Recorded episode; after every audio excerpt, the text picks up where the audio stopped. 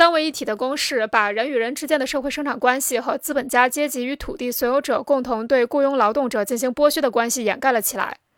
通过对资本主义的整个生产过程进行考察，就可以发现，资本主义生产关系中，利润、地租和工资等收入的真正来源是雇佣工人的劳动新创造的价值，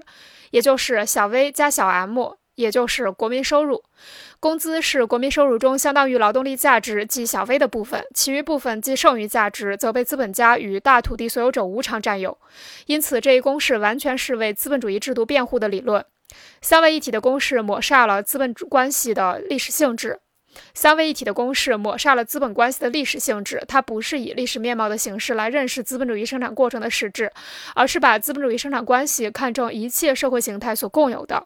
作为一般生产过程，三要素是不可或缺的，但它们只有在资本主义制度下才能成为取得收入的源泉。